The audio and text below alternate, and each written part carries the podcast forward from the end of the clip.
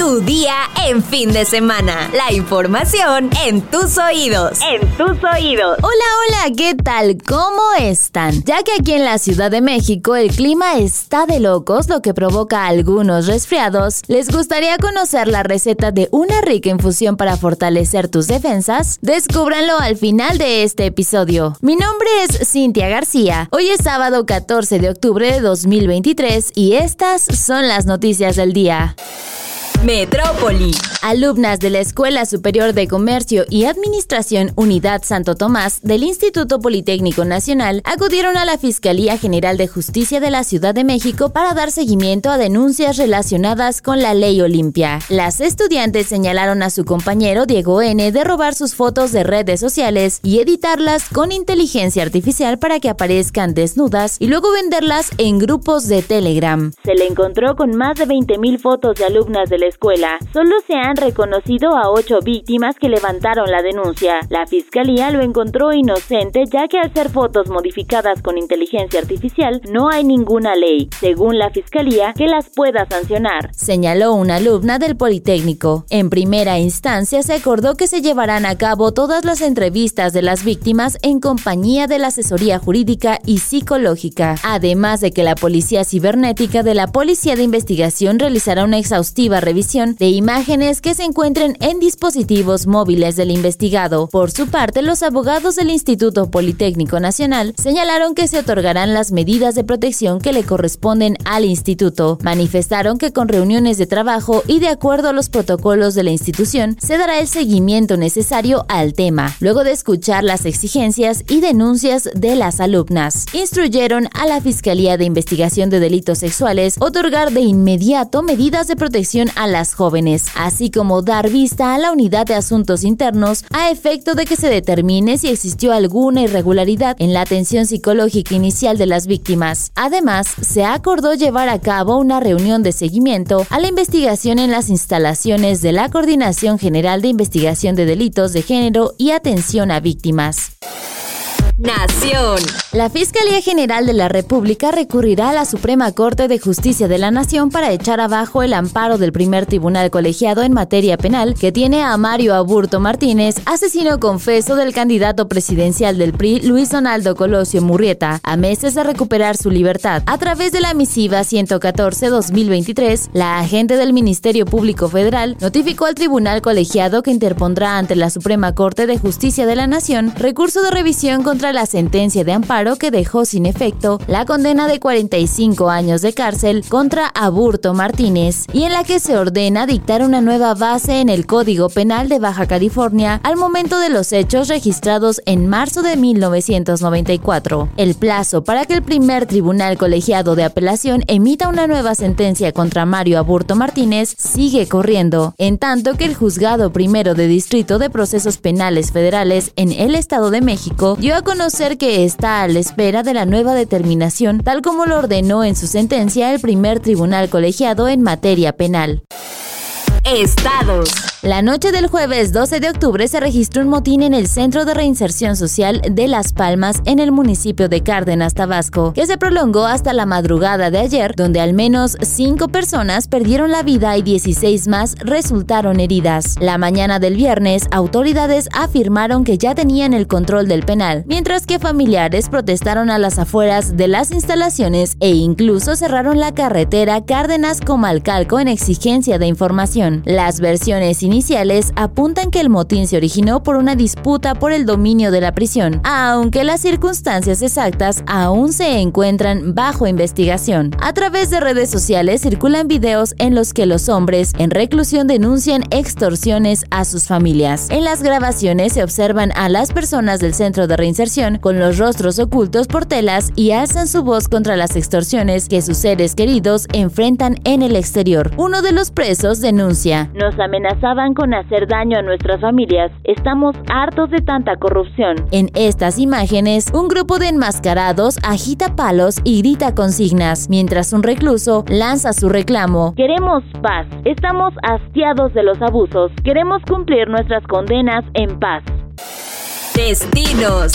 Todos amamos viajar, pero no siempre contamos con los recursos para darnos unas vacaciones de ensueño. Por eso siempre es bueno conocer algunos tips para ahorrar. En esta ocasión, vamos a decirte cuándo es el mejor día y horario para comprar vuelos. De acuerdo con la compañía Expedia, las personas que realizan la compra en domingo ahorran en promedio 17% en el costo de su viaje. Por el lado contrario, el peor día para hacerlo es el viernes, pues según el informe, los pasajeros que reservan en domingo en vez de viernes ahorran alrededor de un 37% en vuelos nacionales y un 19% en vuelos internacionales. La recomendación es comprar los boletos tres meses antes para ahorrar un 26%. De no ser posible, al menos 108 días para vuelos nacionales y 105 días en caso de los viajes internacionales para ahorrar y tener más opciones entre las cuales elegir. Además, según el informe, cuando te sea posible, elige un martes para ahorrar hasta un 23% y evita volar en sábado, ya que en promedio es el día más caro para iniciar un viaje. Respecto al horario, trata de volar entre las 3 a.m. y las 9 a.m. para reducir la posibilidad de cancelaciones, pues los datos del estado de vuelos en lo que va del año revela que los viajes después de las 3 p.m. tienen 16% más probabilidades de ser cancelados. Así que si planeas un viajecito próximamente, ya sabes qué tips seguir. O ustedes tienen otros que nos puedan compartir, déjenlo en los comentarios.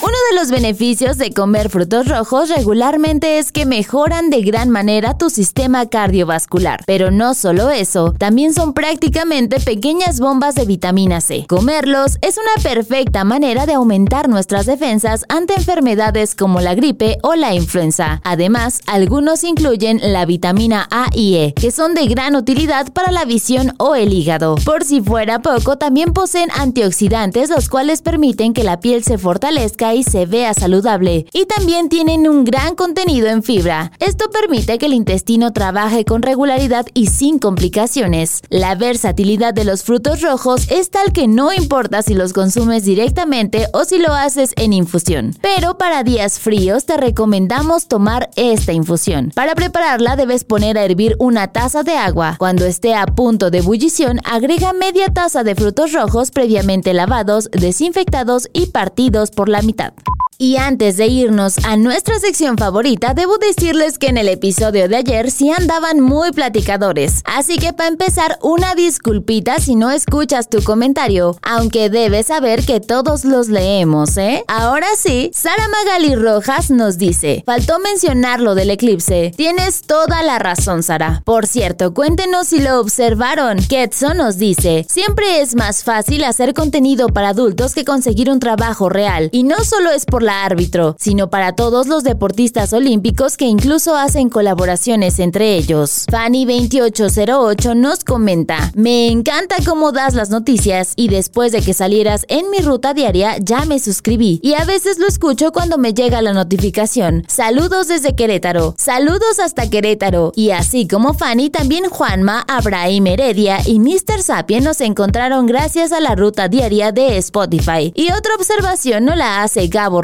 quien nos dice, viernes 13 no tiene nada que ver con la superstición, ese es el martes 13. Viernes se relaciona con la película de terror y siempre desayunar keto evitando picos de insulina. Otro que nos comentó sobre el desayuno fue Jesús T. Él nos dice, ahora sí me sorprendí. Todas eran opciones para desayuno que solía consumir en mi tiempo en la Ciudad de México trabajando por el Ángel. Y finalmente César Emir nos comenta, excelente episodio. Manda un saludo a mi esposa Gaby que a pesar de que es bien gruñona, también te escucha, señor X. Vamos a pasarle el dato a señor X para que le mande un saludito a Gaby. Yo no soy el señor X, pero también le mando un enorme saludo a Gaby y a todos los que nos comentaron ayer y a los que nos escuchan este sábado. Espero hayan tenido o estén teniendo un excelente día. Y no nos podemos ir sin agradecer enormemente a Oscar Cañas por su excelente trabajo en la postproducción de este episodio. Muchas gracias, Oscar.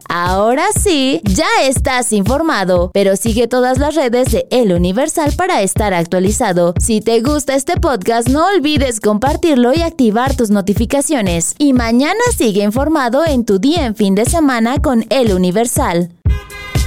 Tu día en fin de semana. La información en tus oídos. En tus oídos.